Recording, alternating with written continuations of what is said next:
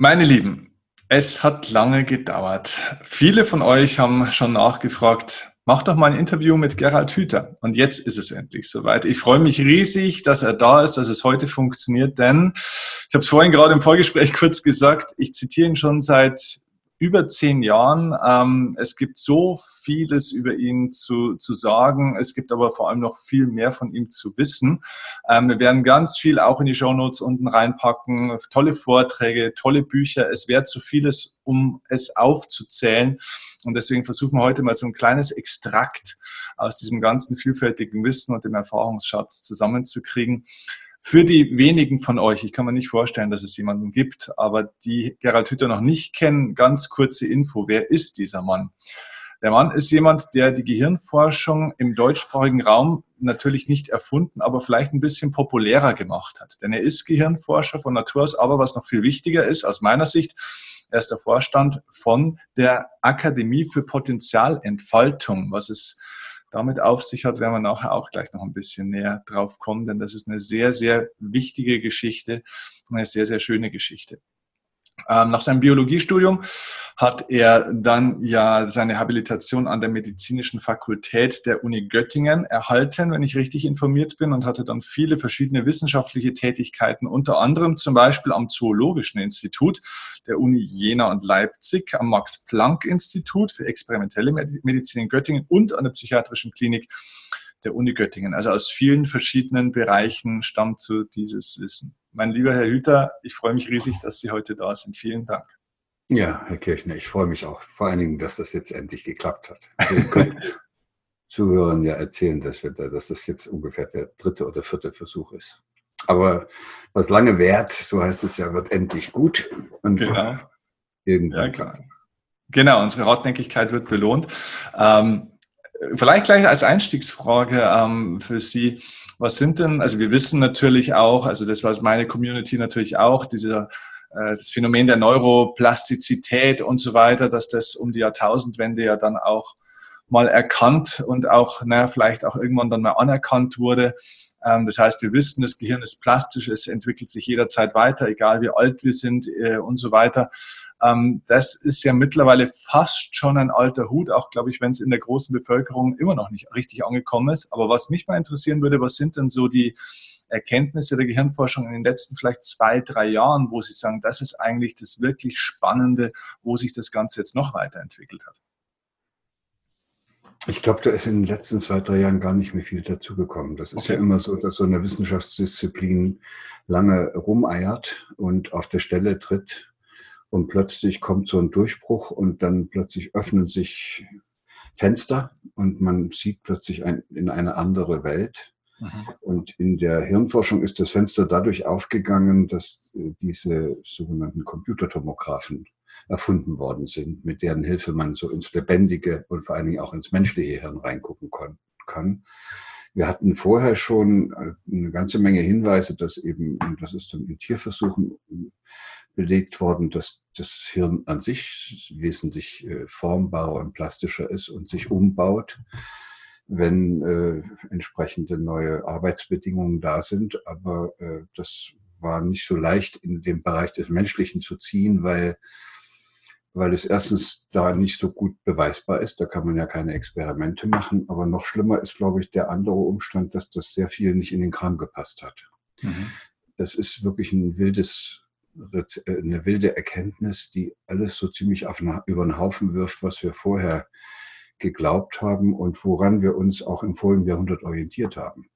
Also ich sage es mal so ganz einfach als ich noch äh, mit der Hirnforscherei angefangen habe, äh, musste auch ich noch lernen, dass es genetische Programme gibt, die unser Hirn so wie eine Maschine zusammenbauen. Die Programme wussten sozusagen, wie es geht, und dann haben sie halt die Vernetzung gemacht. Und natürlich hat man dann geglaubt, es gäbe bessere und schlechtere Programme, bei denen bessere und schlechtere Gehirne dann rauskommen. Und im Grunde genommen ist das die Rechtfertigung für das dreigliedrige Schulsystem geworden. Also so weit reicht es dann. Und dann hat man natürlich, wenn es irgendwelche Schäden gab oder Probleme gab, die da aufgetreten sind, die man dann als Erkrankung bezeichnet hat oder wo neurologische Defizite aufgetreten sind, auch nicht daran gedacht, dass sich das Hirn eventuell selber reparieren könnte. Mhm.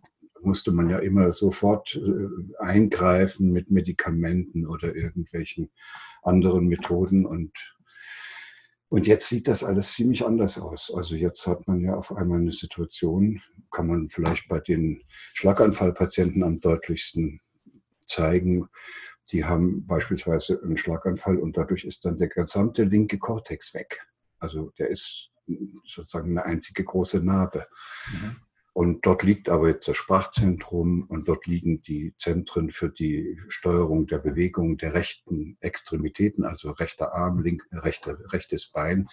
Und äh, so kennt man ja auch diese Patienten. Halbseiten gelähmt hat man das gesagt, äh, mhm. genannt und die konnten dann auch nicht mehr sprechen. Und da hat man, früher hat man versucht, denen sozusagen zu helfen, indem man ihnen beigebracht hat, das mit links zu machen. Ne? Also das zu nutzen, was noch ging, bis dann irgendwelche mutigen Leute, äh, vielleicht auch angespornt durch die Erkenntnisse der Hirnforschung, gesagt haben, nee, das könnte vielleicht anders gehen. Und tats tatsächlich ist auf der rechten Seite im Hirn, also links ist das Sprachzentrum und auf der rechten Seite gibt es auch noch so ein rudimentäres Sprachzentrum aus der frühen Hirnentwicklungsphase. Die, mhm. dieses Gebiet hat sich nie richtig als Sprachzentrum ausgeformt. Das ist aber trotzdem noch da und das ist netterweise das Gebiet, mit dem wir singen.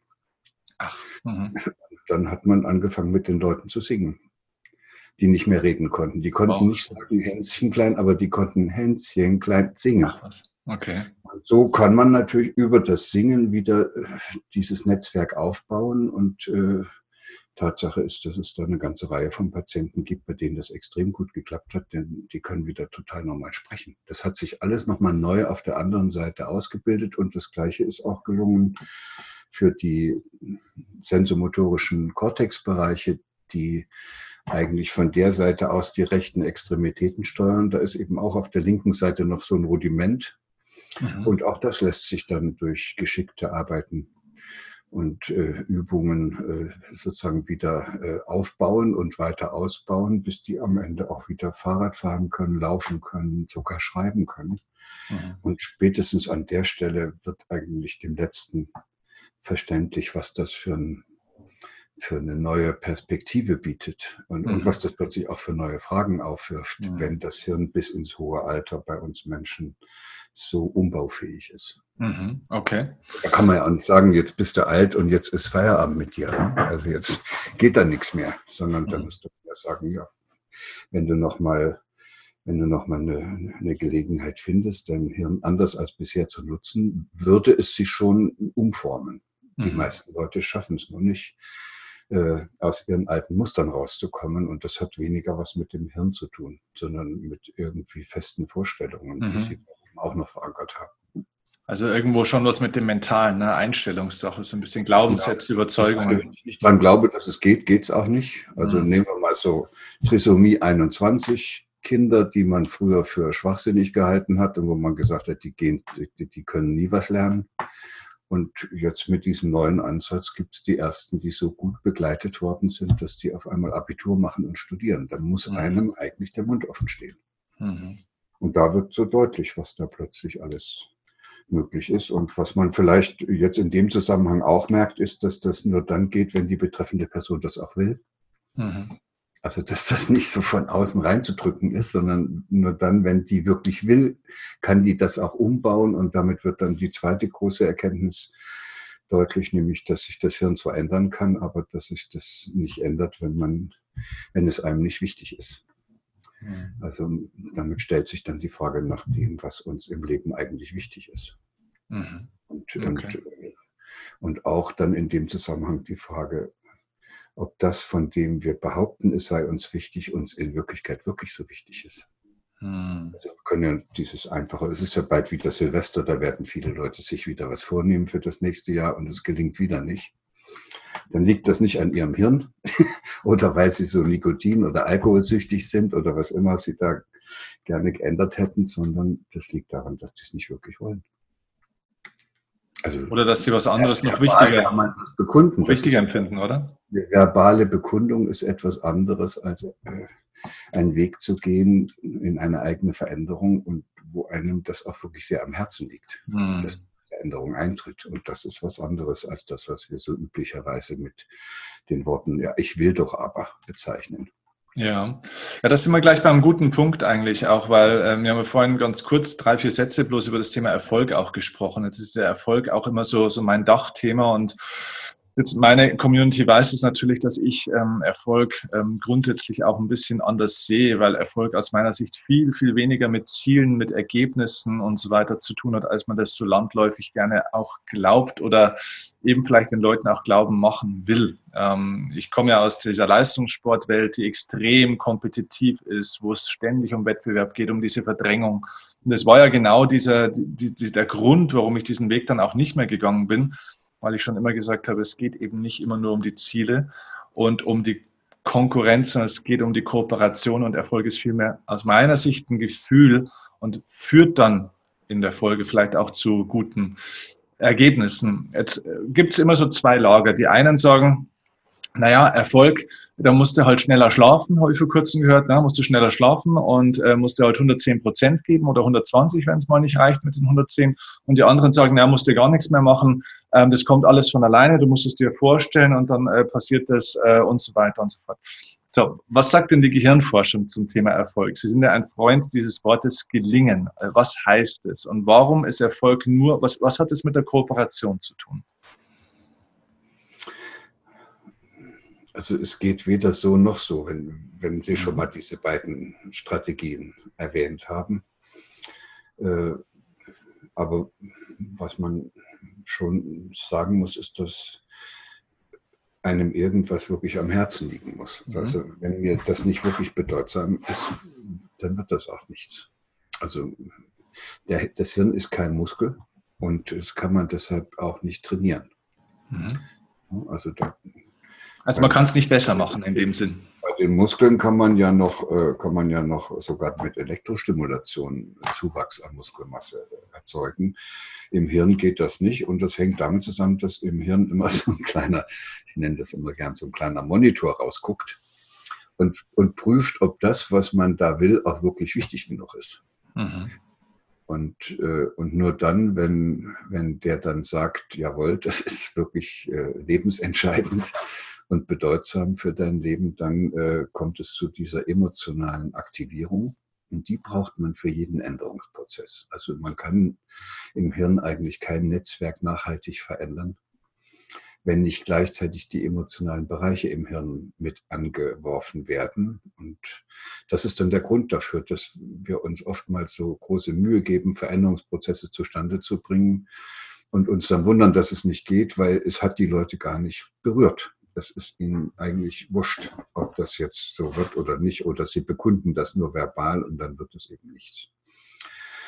Und, und wenn, wir, wenn wir uns dann anschauen, wie man das eigentlich äh, dann auch vielleicht bezeichnen müsste, wenn etwas richtig gut wird, so wie man es sich gewünscht hat, dann gibt es eben im Deutschen dafür so ein wunderbares Wort. Das äh, haben wir ja auch wohl offenbar nicht ohne Grund. Äh, ich habe mal ein bisschen rumgeguckt, also das kommt offenbar aus der Romantik. Und das war in Deutschland die Zeit der Kleinstaaterei, wo also Deutschland vollkommen zurückgeblieben war gegenüber den anderen Nationen. Die anderen waren alle erfolgreich unterwegs und haben die Welt erobert. Mhm. Und die Deutschen haben sich mit der Frage befasst, worauf es im Leben ankommt. Mhm. Und das ist die Romantik. Okay. Die Nationen, in denen gab es sowas gar nicht. Und das sind sehr interessante Wörter entstanden für wirklich ganz besonders subtile Prozesse. Und, und der Begriff gelingen ist eine fantastische Beschreibung für das, was uns im 21. Jahrhundert jetzt vor der Tür steht, nämlich zwei Schlüsselbegriffe. Der eine heißt Selbstorganisation. Mhm das haben wir eben schon ein bisschen im Hirn angeschnitten, das ist eben nicht so, dass genetische Programme das Ding zusammenbauen, sondern dass es sich selbst zusammenbaut. Ja, und äh, wir haben irgendwie gar kein richtiges Verständnis dafür, wie sowas abläuft, dass etwas von alleine sich findet und sich organisiert. Also Selbstorganisation ist der eine Begriff und, äh, und Potenzialentfaltung ist der andere. Und dieses, dieser Begriff gelingen ist eine wirklich sehr gelungene Bezeichnung für einen sich selbst organisierenden Prozess. Interessanterweise nehmen wir den ja nicht, wenn es um 100 Meter Lauf geht. Mhm. Den 100 Meter Lauf kann ich erfolgreich abschließen. Aber, aber eine Partnerschaft oder ein Leben nicht. Selbst eine Veranstaltung, die ich organisiere, kann gelingen, aber nicht erfolgreich zu Ende gebracht werden. Das heißt, wir haben im Deutschen dieses sonderbare Wort des Gelingens für alles, was sehr kompliziert ist, was man nicht organisieren und nicht machen kann. Was sich irgendwie nur selbst äh, herausformen kann, so wie man es sich wünscht. Und für Führungskräfte in der Wirtschaft oder Trainer oder solche, die es gerne mit dem Erfolg haben, käme es also dann doch eher darauf an, Bedingungen zu schaffen, innerhalb derer sich das System so organisiert, wie man es sich wünscht. So, und das ist genau der Begriff des Gelingens. Da stecken nämlich zwei, zwei ähm, Informationen dahinter. Der eine ist, wenn ich sage, dieser Kuchen ist mir jetzt gelungen, mhm. dann heißt das, ich habe ihn nicht selber gemacht. Sondern er hat sich selber gemacht. Also mhm. wir, mhm. vielleicht nicht für amerikanische Kuchen, ja. die man ja. kann, aber für unsere wo es noch mit Hefe und so gemacht werden muss. Das sowas kann nur gelingen, das kann auch in sich zusammenfallen und dann war es eben nichts.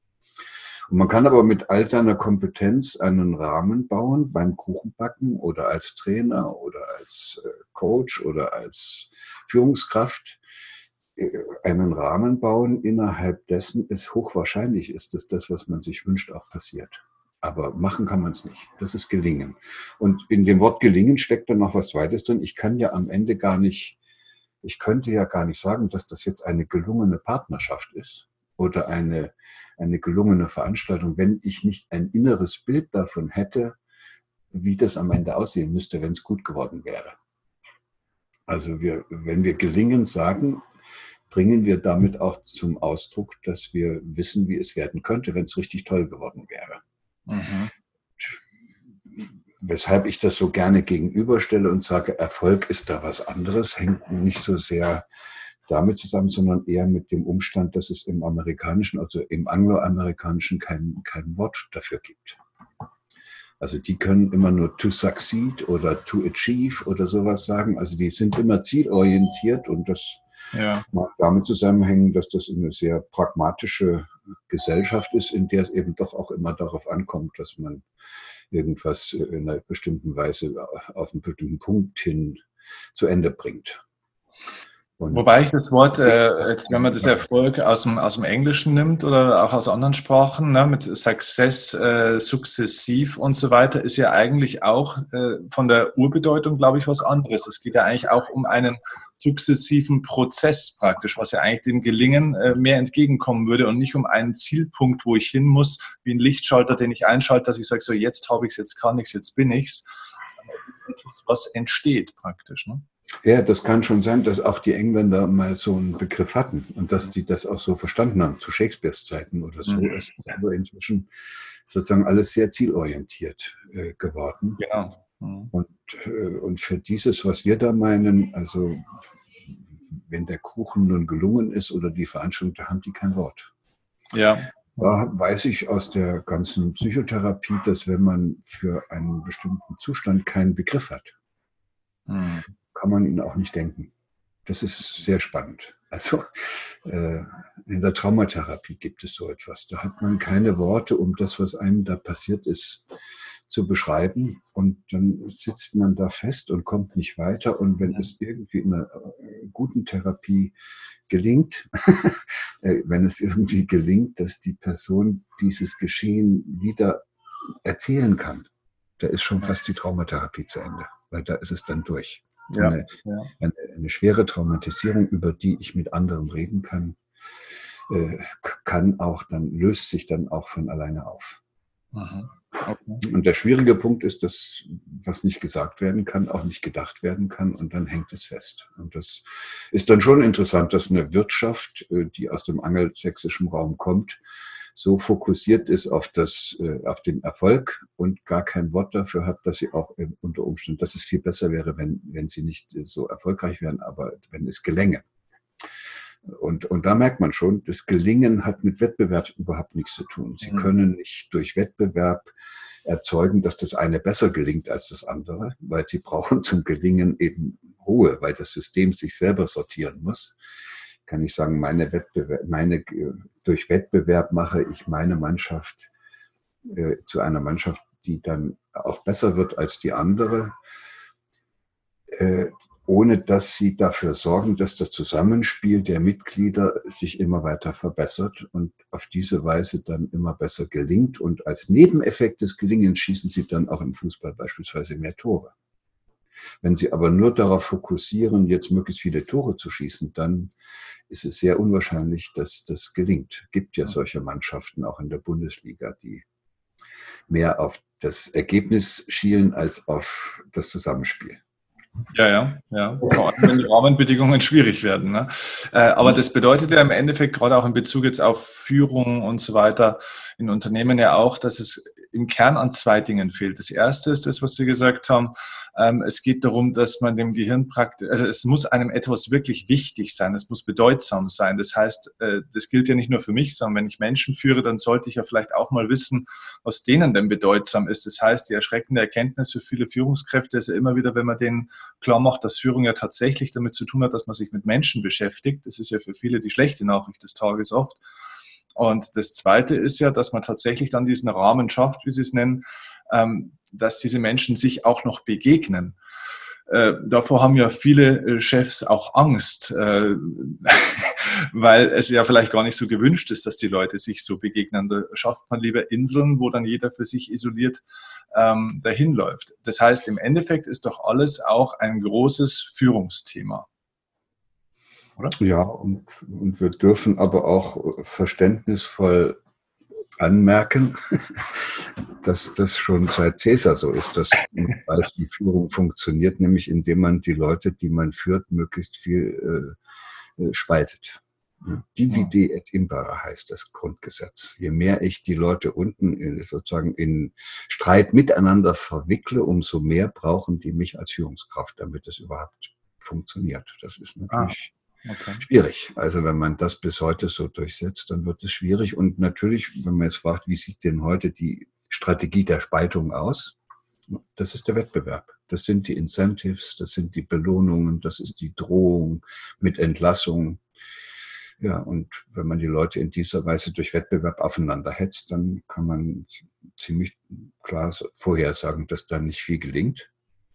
Ja und dass dann nur kurzzeitig, äh, wie beim Auspressen von Zitronen, noch ein bisschen mehr Saft rauskommt. Aber was eine Führungskraft heutzutage sein müsste, ist eben kein, äh, kein konditionierter äh, Zitronenauspresser, sondern ein begeisterter Zitronenbaumpflanzer. Mhm. Also, dass da also wieder was entsteht, was dann auch gelingt. So, und dann ist die Frage, wie kann ich meine Mitarbeiter in eine Situation bringen, wo die auf einmal Lust haben, sich einzubringen?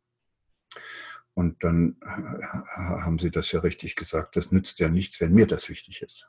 Das mhm. ist ja deren Hirn. Und da, glaube ich, müssen wir uns auch langsam an den Umstand gewöhnen, dass das was im Hirn passiert, nicht von denen bestimmt wird, die draußen sind, sondern von der Person, die dieses Hirn im Schädel hat.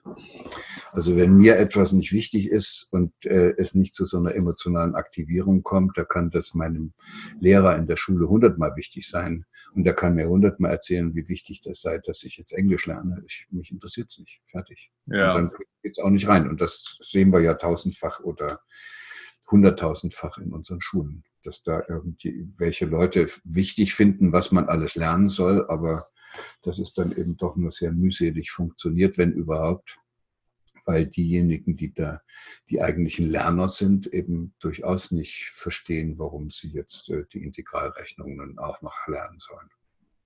Das ist ein gutes Stichwort auch, ähm, gerade auch äh, Schule und so weiter. Ich äh, habe eine Frage mitgebracht von einer guten Freundin von mir, äh, die äh, gerade kleine Kinder hat, wo die Kinder auch jetzt in die Kita gehen. Und da gibt es ja dieses berühmte, äh, ich weiß nicht, wie man das nennt, äh, so diese offenen Konzepte in den Kitas, ne? dass die also praktisch alles von sich aus selbst praktisch von der Philosophie her praktisch dann erlernen und erwerben und so weiter. Was ist denn Ihre Haltung zu diesen offenen Konzepten in den Kitas? Naja, wenn man so eine Kita hat, die Kinder, die da hinkommen, sind ja schon vorgeformt. Also die haben ja schon Elternhäuser, die haben Geschwister, die haben schon manches gelernt. Da kommt ja keins als unbeschriebenes Blatt dahin. Mhm. Sodass die Gefahr relativ groß ist, dass da einige dieser Kinder das Heft in die Hand, ne nehmen und den anderen sagen, wo es lang geht. Also mit, mit Hilfe ihrer Utensilien, die sie von zu Hause mitbringen, mit Hilfe mhm. der Schimpfwörter und der Verhaltensweisen, die sie von sagen wir mal, ihren Eltern, Geschwistern übernommen haben, um nicht die Eltern gleich mit in den Sack zu stecken. Und wenn man jetzt sein Kind in so einem offenen Konzept diesen ganzen Einflüssen, die von den anderen kommen, frei und unbekümmert aussetzt, dann möchte ich mal wissen, wie man verhindern will, dass diese ja eigentlich oftmals für die anderen sehr attraktiven Kinder, die da so, so Fremdartiges in den Kindergarten bringen, was aber doch was sie aber mit einer großen Begeisterung tun und den Kindern dann auch zeigen, wie toll das ist, wenn man die Trompete nimmt und alles niederbrüllt. Da möchte ich mal sehen, wie jetzt ein Kind auf die Idee kommen soll, das nicht nachzumachen. Ja. Das ist ja, die, die, die führen ja ein Erfolgsrezept für Blödsinn durch. Und damit kriegen die anderen auch ein Hirn, mit dem dieses, dieser Blödsinn sozusagen immer fester gebahnt wird. Und dann ist da schön reden, wenn man dann sagt, ich lasse mein Kind sich frei entfalten, ja, es entwickelt, es entfaltet sich ja immer frei dorthin, wo der Zug ist und wo mhm. es attraktiv ist. Mhm. Und dann prinzipiell ist also diese Auffassung schon richtig, aber man muss dann schon dafür sorgen, dass es sich unterwegs nicht verirrt, das Kind. Mhm. Und das ist dann, Orientierung muss man schon sorgen, praktisch. Ne? Das ist dann elterliche Verantwortung und wer das versäumt, der wird sich dann später sehr darüber ärgern, weil er kriegt dann ein Kind, was orientierungslos in der Welt umherirrt. Mhm. Okay. Wenn äh, man jetzt vielleicht Lehrer ist, Erzieher ist oder eben auch Führungskraft, ähm, was wäre Ihr, Ihr Rat? Was wäre jetzt, wenn da jemand zusieht, so ein ganz konkreter erster Schritt, was ich tun kann, um in, meinem, in meiner Gruppe, in meinem Team, da eine gute, positive Kultur des Gelingens und der Kooperation zu initiieren, wenn ich davon aktuell vielleicht ein ganzes Stückchen weg bin?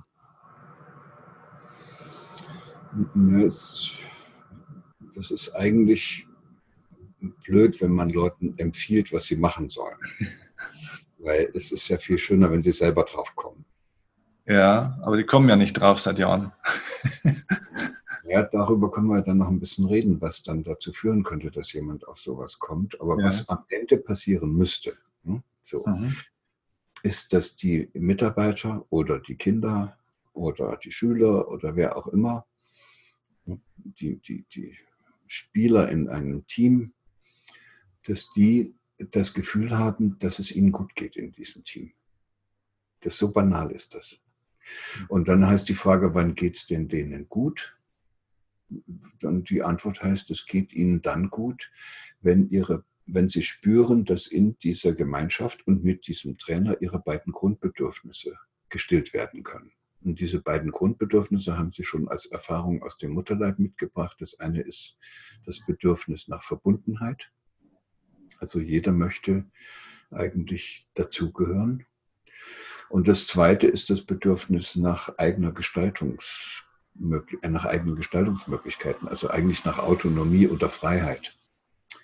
Mhm. Und, und am Anfang des Lebens hat man ja doch sehr frei mal was gestalten können. Also wenn schon nach, dem, nach der Geburt nicht, dann wenigstens vor der Geburt. Und deshalb ist dieser Gestalte, Gestaltungswille in jedem Menschen von Anfang an angelegt, genauso wie das Bedürfnis nach Zugehörigkeit und Verbundenheit. Und wenn eines dieser beiden Grundbedürfnisse verletzt wird, geht es der Person nicht gut. Dann hat sie so etwas wie Schmerzen. Das, das, ist auch gar nicht so dahergesagt, weil inzwischen ist es ja auch sogar schon bei, sogar bei Erwachsenen gelungen zu zeigen, dass immer dann, wenn eines dieser beiden Grundbedürfnisse verletzt wird, dass dann im Hirn die gleichen Strukturen, also die gleichen Netzwerke aktiviert werden, die auch dann aktiviert werden, wenn man körperliche Schmerzen hat das ist ein ziemlich dicker Hund, weil der bringt uns dann eigentlich zu einer ganz neuen Erkenntnis in der Hirnforschung.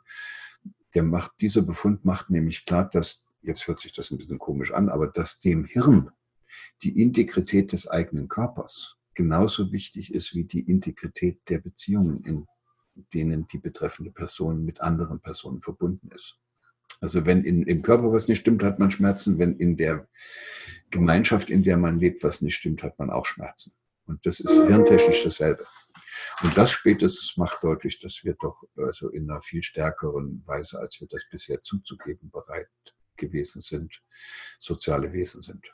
Sowas hätte es nicht gegeben, so ein Mechanismus, wenn das nicht so wichtig gewesen wäre, dass wir ja. unsere sozialen Beziehungen so gestalten, dass es für uns gut ist. So, das heißt also, die Antwort, wenn es denn einer Führungskraft gelänge, dafür zu sorgen, dass jedes Mitglied in dieser Gemeinschaft, die er begleitet, äh, sich da in dieser Gemeinschaft aufgehoben und sicher und verbunden fühlt und gleichzeitig jeder die Möglichkeit hat, sich mit seinen ganzen Talenten und Begabungen im vollen Umfang einbringen zu können, also auch Gestalter sein zu können, dann ist alles gut. So eine Gemeinschaft nennt man individualisierte Gemeinschaft. Die haben die Affen erfunden. Ach, das sieht man auch schon bei den Primaten. Das ist das Herausstellungsmerkmal der Primaten. Und das hat deshalb so eine große Wirkkraft, weil das zur Folge hat, dass wenn in so einer Gemeinschaft einer was findet, was attraktiv ist, breitet sich das sofort in der ganzen Gemeinschaft aus. Und so hat sich Kultur herausgeformt dass, dass äh, eben eins nach dem anderen gefunden worden ist. Zum Beispiel beim Erfinden der Sprache. Da hat einer so einen Laut genommen, hat den irgendwie noch ein bisschen modifiziert das, und die anderen haben das erkannt, was der da meint und dann haben sie alle, was weiß ich was, äh, Mama gesagt. mhm. oder, oder Apfel oder so. Und so mhm. entsteht Sprache. Der aufrechte Gang ist wahrscheinlich auch so entstanden und alles andere, was wir heute können und was wir als Menschheit herausgebildet haben, ist alles durch solche äh, Weitergabeprozesse entstanden. Und das finde ich ja, ziemlich spannend, weil man dann sagen muss, na gut, dann könnte es aber sein, dass wenn diese Gemeinschaften etwas besser funktionierten, als sie das tun, dann müsste dieses Phänomen der, der, der, der Weitergabe von Erfahrungen auch äh, noch viel besser funktionieren und noch toller wird die ganze Geschichte dann, wenn man sich klar macht, dass ja auch ein Einzelner nur eine begrenzte Kreativität hat. Also wenn ich jetzt mir nach einer kreativen Lösung suche, dann kann ich die ja nur im Rahmen meiner bisher gemachten Erfahrung, meines Wissens und Können finden. Wenn ich mich aber jetzt wirklich mit Ihnen zusammentue, mit Ihren ganz anderen Erfahrungen und Können und Wissen, und wird das, und es uns beiden gelingt, das wirklich so zusammenzuführen, dass das eins wird, das ist eine Gemeinschaft. Und wir uns nicht gegenseitig sozusagen ständig über den Tisch zu ziehen versuchen mhm. und ständig einander beweisen wollen, wer der Bessere von uns ist und mhm. uns zum Objekt der Bewertung machen und der Vorstellung und so weiter. Äh, wenn das also uns gelingt, das zu überwinden und wirklich einander als Subjekte zu begegnen, dann ist mhm. die Entfaltung der in uns beiden angelegten Talente und Begabung unvermeidbar. Das ist, das ist eigentlich ein spannender Punkt. Und wir haben dann plötzlich doppelt so viel zur Verfügung. Nun muss man sich das mal vorstellen, manchmal sind das größere Teams als nur zwei, fünf oder gar zehn oder zwanzig. Dann haben sie 20 mal so viel Hirn. 20 mal so viele Optionen, die sie mhm. wunderbare neue Weise miteinander verbinden können. Und ich glaube, dass wir in ein, an einem Punkt angekommen sind, wo die Kreativität des Einzelnen sowieso schon ausgereizt ist. Es wird keinen Einzelnen mehr geben, der da irgendwas völlig Großartiges in die Welt bringt. In der Chemie habe ich das bei Bayer Lever, bei, bei der BASF mal äh, thematisiert und die haben mir das bestätigt. Dass es gibt schon seit 20 Jahren keinen einzelnen Chemiker, der irgendeine Formel gefunden hätte, mit der man ein Produkt gemacht hätte, was dann auf den Markt gegangen ist. Aber vor 100 Jahren ging das noch. Da konnte irgendeiner den Harnstoff erfinden und dann auf einmal ist die ganze Düngermittelindustrie entstanden. Das heißt, es sind Deckeneffekte. Das, was Einzelne zu leisten imstande sind, ist sozusagen weitgehend ausgeschöpft. Und mhm. deshalb ist auch das Zeitalter der Einzelkämpfer im Grunde genommen vorbei. Mhm. Da mag hier und da nochmal einer auf, aufblühen, aber die wesentlichen großen Innovationen kommen jetzt nicht mehr durch Einzelne zustande, sondern dass es Teams gibt, die das hinkriegen. So, und mhm. da ist es wieder bezeichnend, dass die dafür günstige Beziehungskultur nicht in den großen strukturierten und hierarchisch geordneten Betrieben stattfindet, sondern dass die dafür günstigen Bedingungen dort herrschen, wo sich meist junge Leute gemeinsam auf den Weg machen und ein gemeinsames Anliegen verfolgen, also wissen, was sie wollen und dafür auch bereit sind, ihr Zusammenwirken so zu organisieren, dass das auch rauskommt. Und diese, mhm.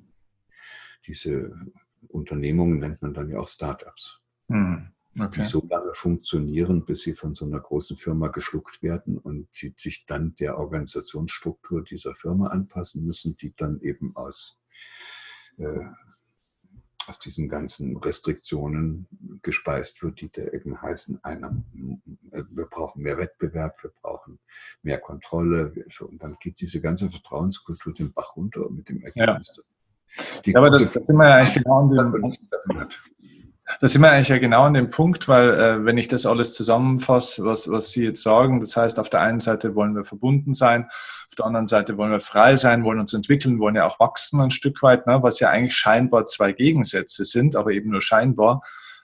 Es geht ja alles zurück immer auf den Kernfaktor des Vertrauens. Das heißt, es funktioniert ja auch tatsächlich nur dann, wenn Vertrauen da ist und auch gelebt und auch vorgelebt wird weil dann ist es ja tatsächlich möglich. Ich kann ja Teil von der Gemeinschaft sein und trotzdem frei sein innerhalb der Gemeinschaft, aber nur dann, wenn Vertrauen ja da ist. Und wenn es gibt diesen schönen Satz, Götz Werner hat mir das mal gesagt, ähm, auf meine Frage, wie bekommt man denn eigentlich Vertrauen?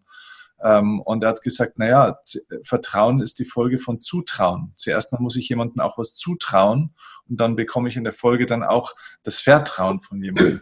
Und ähm, ich, ich glaube, das ist ein ziemlich äh, wahrer Punkt. Und heutzutage ist es ja, glaube ich, so, dass wenn tatsächlich jemand mal was für sich erkennt, eine Idee, eine Erkenntnis, äh, dass sie es dann eher versuchen, für sich zu behalten, zu schützen, um sich im Wettbewerb wieder gegenseitig ähm, ja, auszustechen ein Stück weit. Ist, wäre das äh, eine, eine, sinnvolle Schlussfolgerung, dass es in Wahrheit dann in, um, im Kern um, dass wir eigentlich eine Vertrauenskrise, wenn wir denn eine Krise in der Welt haben, dass wir wahrscheinlich Vertrauenskrisen haben und viele Krisen in der Welt, die wir heute so sehen, basierend sind auf Vertrauenskrisen?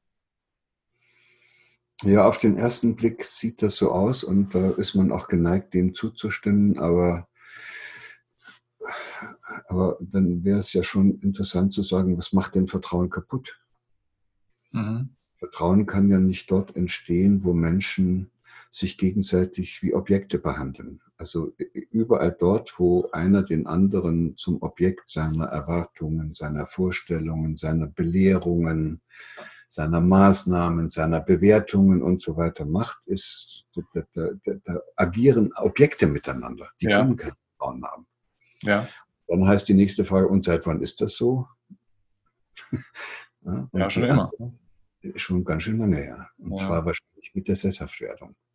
Ja, aber alles in allem ist es ja auch schon immer problematisch. Also das Ganze wird ja nur potenziert durch die technologische Entwicklung, aus meiner persönlichen Sicht zumindest, äh, dass ja diese Muster, die wir eigentlich als Menschen und Gemeinschaft so haben, ja eigentlich momentan nur ein bisschen skaliert werden durch das, dass wir mittlerweile dieses Misstrauen untereinander einfach noch ganz anders ausleben können als früher. Ja, das, wir, wir können auch die Instrumente zur Bewertung, zur Belehrung und damit zur Objektivierung eines Gegenübers auch immer effektiver einsetzen. Genau. Also, nur auf Facebook zu gucken, was da alles läuft. Absolut. Und äh, aber es ist eben schon immer so, dass, dass hierarchisch geordnete Gesellschaften, also wo Hierarchie eine Machtstruktur darstellt, die da von oben nach unten diese Gesellschaft einigermaßen organisieren, dass es in solchen Gesellschaften äh, dann immer nur Vertrauen gibt auf der Ebene derjenigen, die auf derselben Hierarchiestufe stehen. Wenn überhaupt.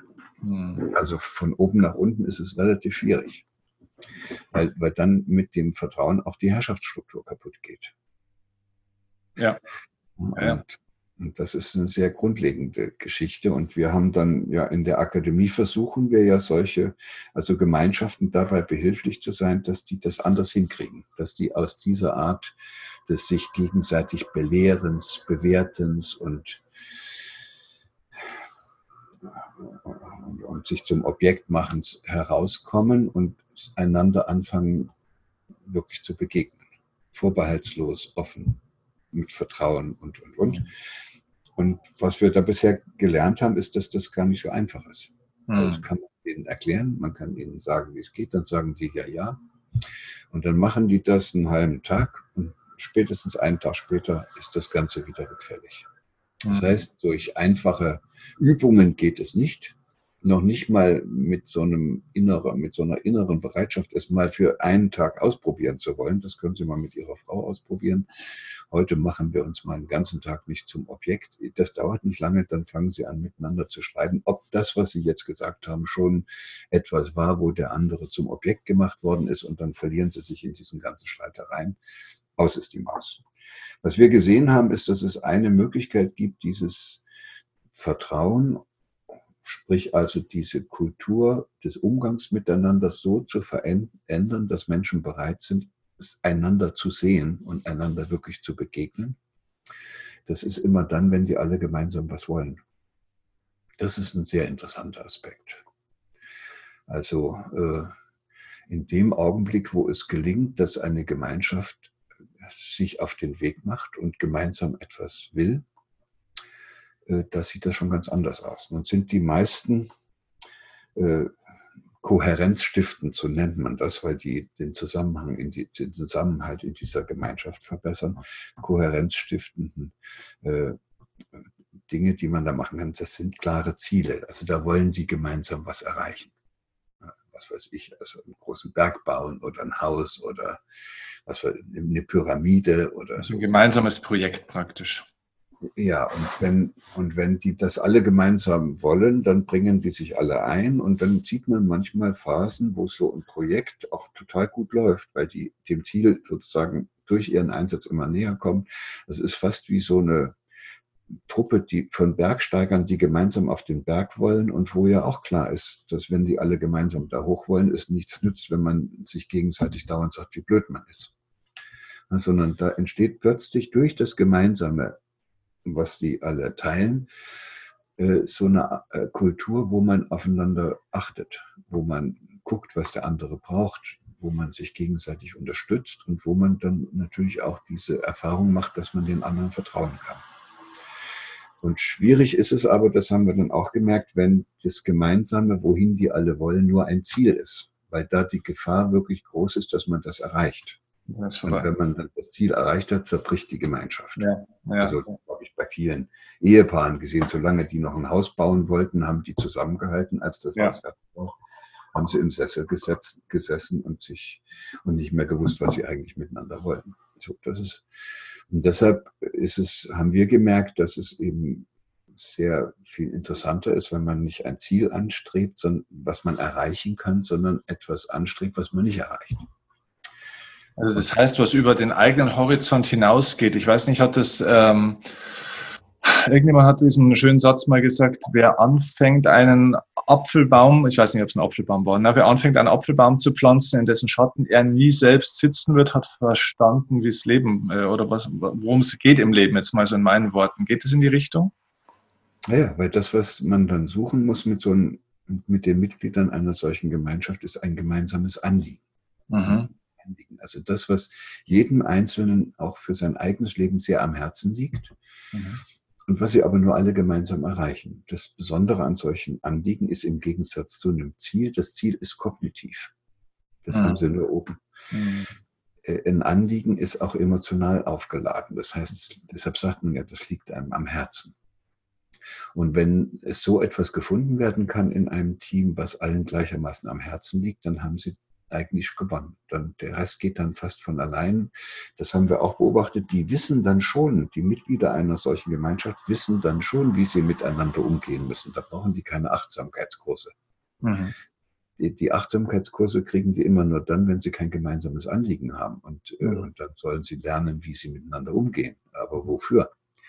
Und ja. die, gemeinsame Anliegen würde sozusagen den Blick da verschärfen, wofür sie alle gemeinsam unterwegs sind. Und dann ordnet sich so eine Gemeinschaft sozusagen und die Beziehungen in der Gemeinschaft ordnen sich so, dass das gelingt, dass das auch funktioniert. Und zwar ziemlich von allein. Das gemeinsame Anliegen, in der Physik nennt man das einen seltsamen Attraktor. Das zieht alles in diese Richtung. Mhm. Und das Problem es ist. Wird, es würde ja auf die, auf die momentane Entwicklung in der Welt, Stichwort äh, Klimakrise etc. etc.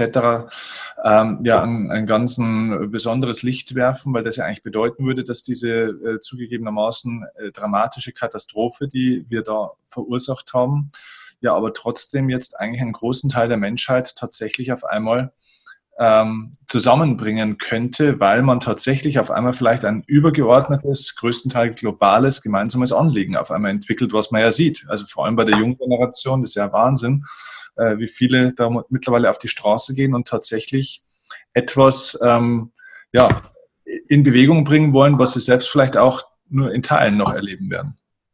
Ja, ja, wir, wir sind gegenwärtig, bin ich auch sehr dankbar dafür, dass das miterleben kann. Wir sind Zeugen und auch Teilnehmer eines, eines unglaublichen Transformationsprozesses. Mhm. Und zwar nicht irgendwie sowas, Kapitalismus geht zu Ende und was anderes kommt, sondern wir erleben im Augenblick einen, einen Transformationsprozess, in dem ein altes Ordnungsprinzip, was da Hierarchie hieß, mhm. wo es von oben nach unten ging, mhm nicht mehr funktioniert, mhm. in Klammern, weil die Welt zu kompliziert geworden ist, mhm. kann man mit solchen starren Strukturen, wo einer sagt, wo es lang geht, einfach nicht mehr weiterkommen. Da muss, mhm. die, muss die Hierarchie weg.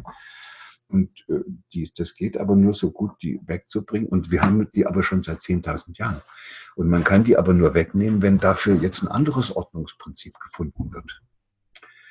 Weil sonst äh, hat man Anarchie und Chaos. Und in, ja. in Bereichen der Gesellschaft sieht man ja schon, wie alles ein bisschen fluide wird. Und viele Menschen reagieren darauf mit Angst und rufen dann nach Ordnung. Und da kommen natürlich auch die Heilsbringer und bieten denen ihre Rezepte für die Ordnung an. Einer heißt Herr Trump.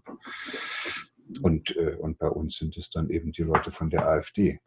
Ja. Also die, Aber was wäre denn eine Alternative zum Hierarchie? Äh, die Hierarchie ist sozusagen ein äußeres Drucksystem, was mhm. die ganze Zeit wirkt.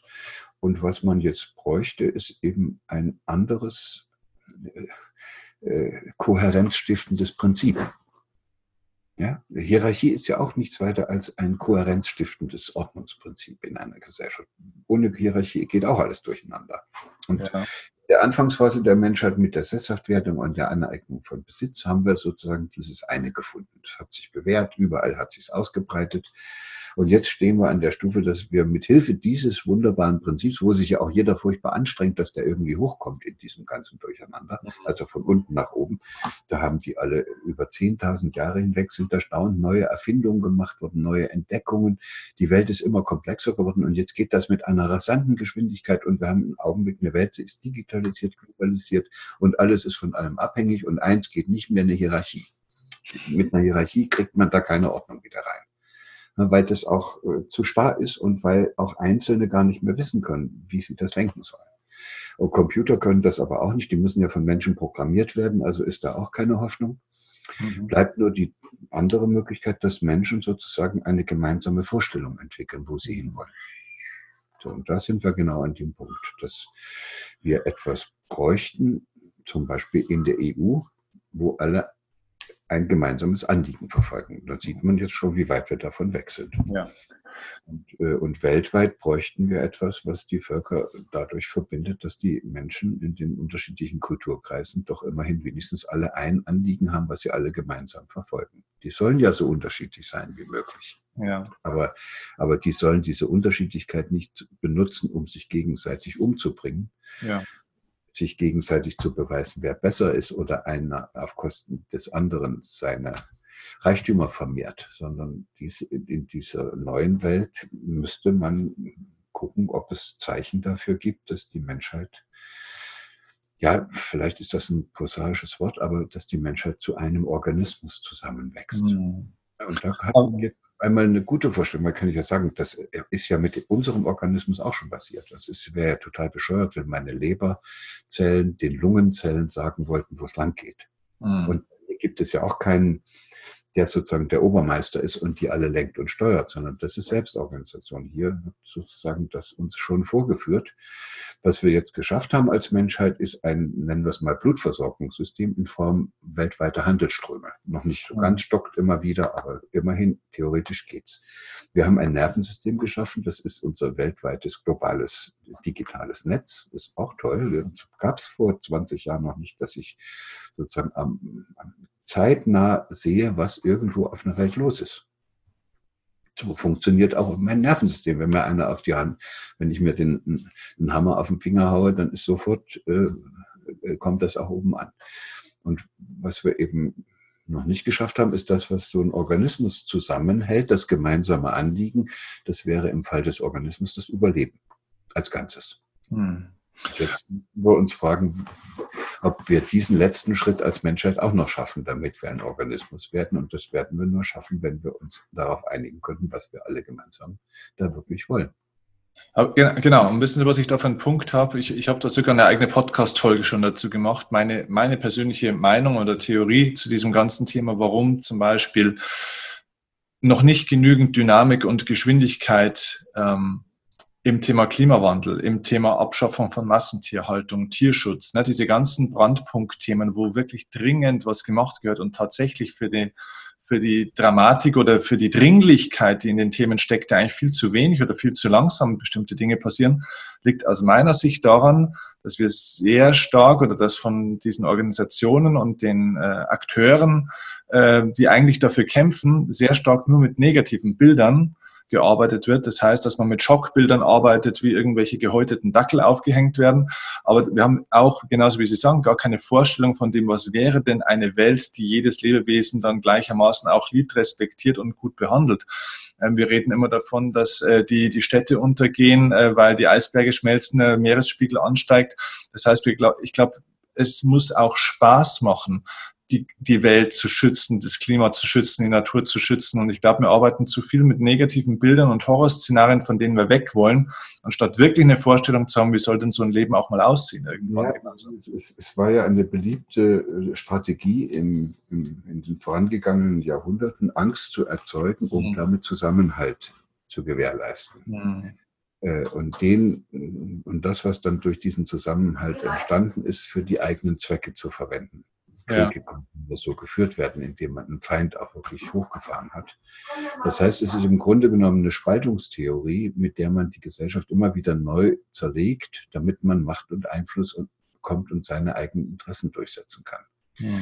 Und, äh, und das ist, hat sich ja so tief in uns verankert, dass selbst diejenigen, die es gut meinen, jetzt umherrennen und selber auch noch Angst machen, ohne sich darüber im Klaren zu sein, dass das eigentlich kontraproduktiv ist. Ja. Als Hirnforscher kann ich nur sagen, das Hirn strukturiert sich nicht anhand der Probleme, die wir haben, sondern anhand der Lösungen.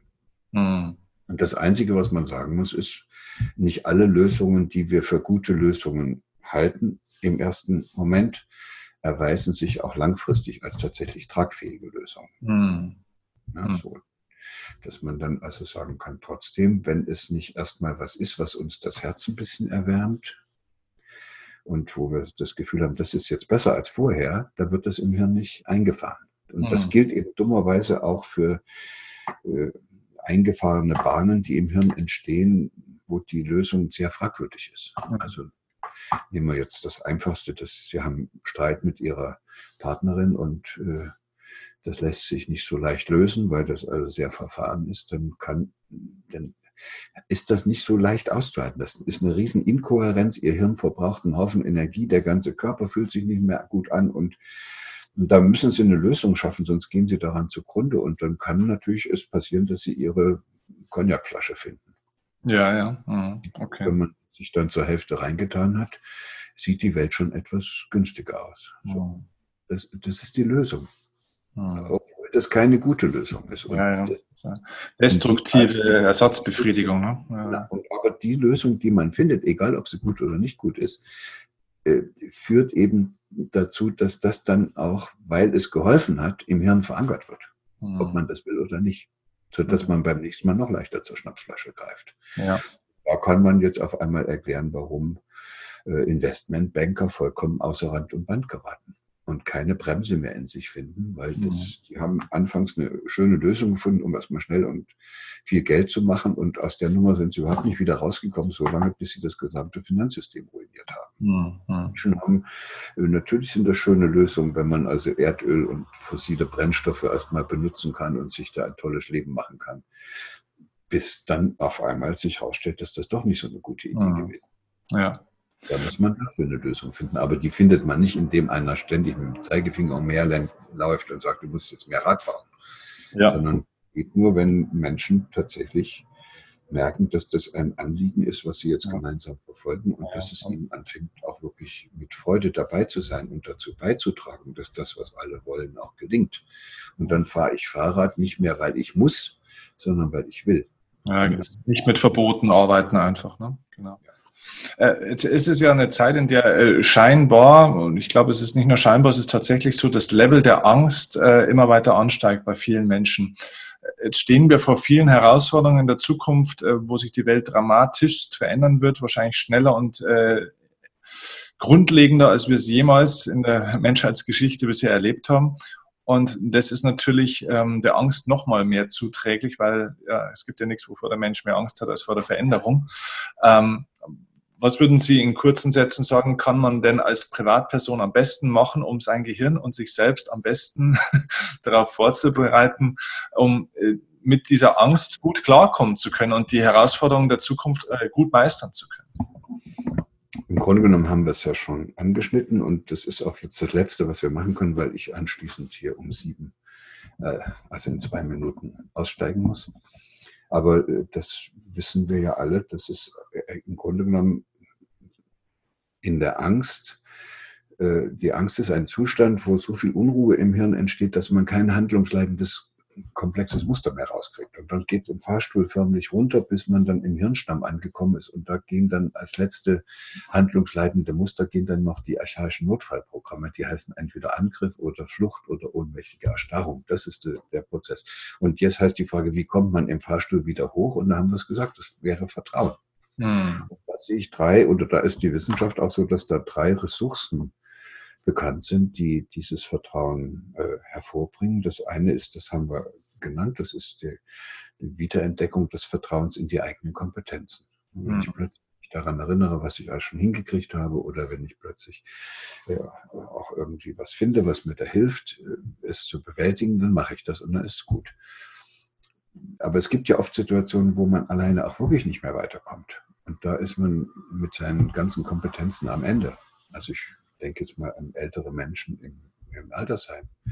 Und dann muss man dieses andere Vertrauen haben, sonst kriegt man furchtbare Angst, nämlich dass es auch unter solchen Bedingungen möglich ist, jemanden zu finden, der einem hilft. Hm. Das ist Vertrauen in die Unterstützung und in die Möglichkeit, andere zu finden, mit denen man das, was man alleine nicht schafft, gemeinsam schafft. So, da merkt man schon, in einer Wettbewerbsgesellschaft ist das eine ziemlich brüchige Angelegenheit geworden. Und nun die letzte große Vertrauensressource, die ist total bei uns verloren gegangen die kann man auch nicht so genau benennen. Also vielleicht ist es am besten, man sagt, es ist, es gibt Menschen, die haben ein Vertrauen, dass es wieder gut wird geht fast in eine spirituelle Richtung, nämlich das ist das Vertrauen, dass man in dieser Welt gehalten ist, dass man da eingebunden ist, dass man hm. ein kosmisches Wesen ist, und dass das auch immer wieder gut wird. So. Und ob man das jetzt mit dem lieben Gott in Verbindung bringt oder nicht, ist mir dann auch egal. Auf alle Fälle ist das eine ganz starke, wahrscheinlich die stärkste Vertrauensressource, weil man die sogar noch nutzen kann, wenn man nichts mehr hinkriegt und keinen Freund mehr findet, der einem hilft. Dann hat man diese Möglichkeit ja immer noch. Und das ist die Ressource, die uns in unserer gegenwärtigen Welt am meisten abhanden gekommen ist. Hm. Aber da kann man dran arbeiten und wir tun das und ich wünsche Ihnen und Ihren Zuhörern und allen, die jetzt hier mit dabei waren, dass, ja, dass sie vielleicht mit dazu beitragen, dass immer mehr Menschen diese Erfahrung machen können. Ja. Dass sie wert sind, dass sie was können, dass es so etwas gibt wie gegenseitige Unterstützung und dass man auch erfahren kann, dass man für etwas gemeinsam da sein kann, was einen dann auch trägt und stark macht. Hm. Und diese Eingebundenheit würde dann auch zu dem Gefühl führen, dass man darauf vertraut, dass es wieder wird. Wunderbar. Und das ist sozusagen das Ende für alle Untergangspropheten. Die haben dann mit Menschen, die so unterwegs sind, keine richtige Freude mehr. Ja, das ist sehr schön. Wie ist äh, vielleicht zum Abschluss das Einfalltor zu Ihnen am besten? Wie kommt man in Kontakt? Es gibt eine Webseite ähm, für die über Alles die, über die Akademie. Ne? Ja, immer über die Akademie, über die Seite www.akademie für Potenzialentfaltung.org oder so. Und da äh, fokussiere ich alle meine Aktivitäten über die. Dort kann man sich auch engagieren für diese Akademie? Natürlich kann man sich da engagieren, kann man mitmachen. Es bietet eine reiche Plattform für alle Leute, die sich für so eine Frage interessieren, nämlich wie können wir in Zukunft unser Zusammenleben so gestalten, dass es tatsächlich dazu führt, dass Menschen in Gemeinschaften die in ihnen angelegten Potenziale zur Entfaltung bringen können. Wunderbar. Das werden wir sehr gerne empfehlen. Ich danke Ihnen ganz, ganz herzlich für Ihre Zeit. Sehr gerne und einen schönen Tag noch. Danke Ihnen auch. Alles Gute. Tschüss. Tschüss.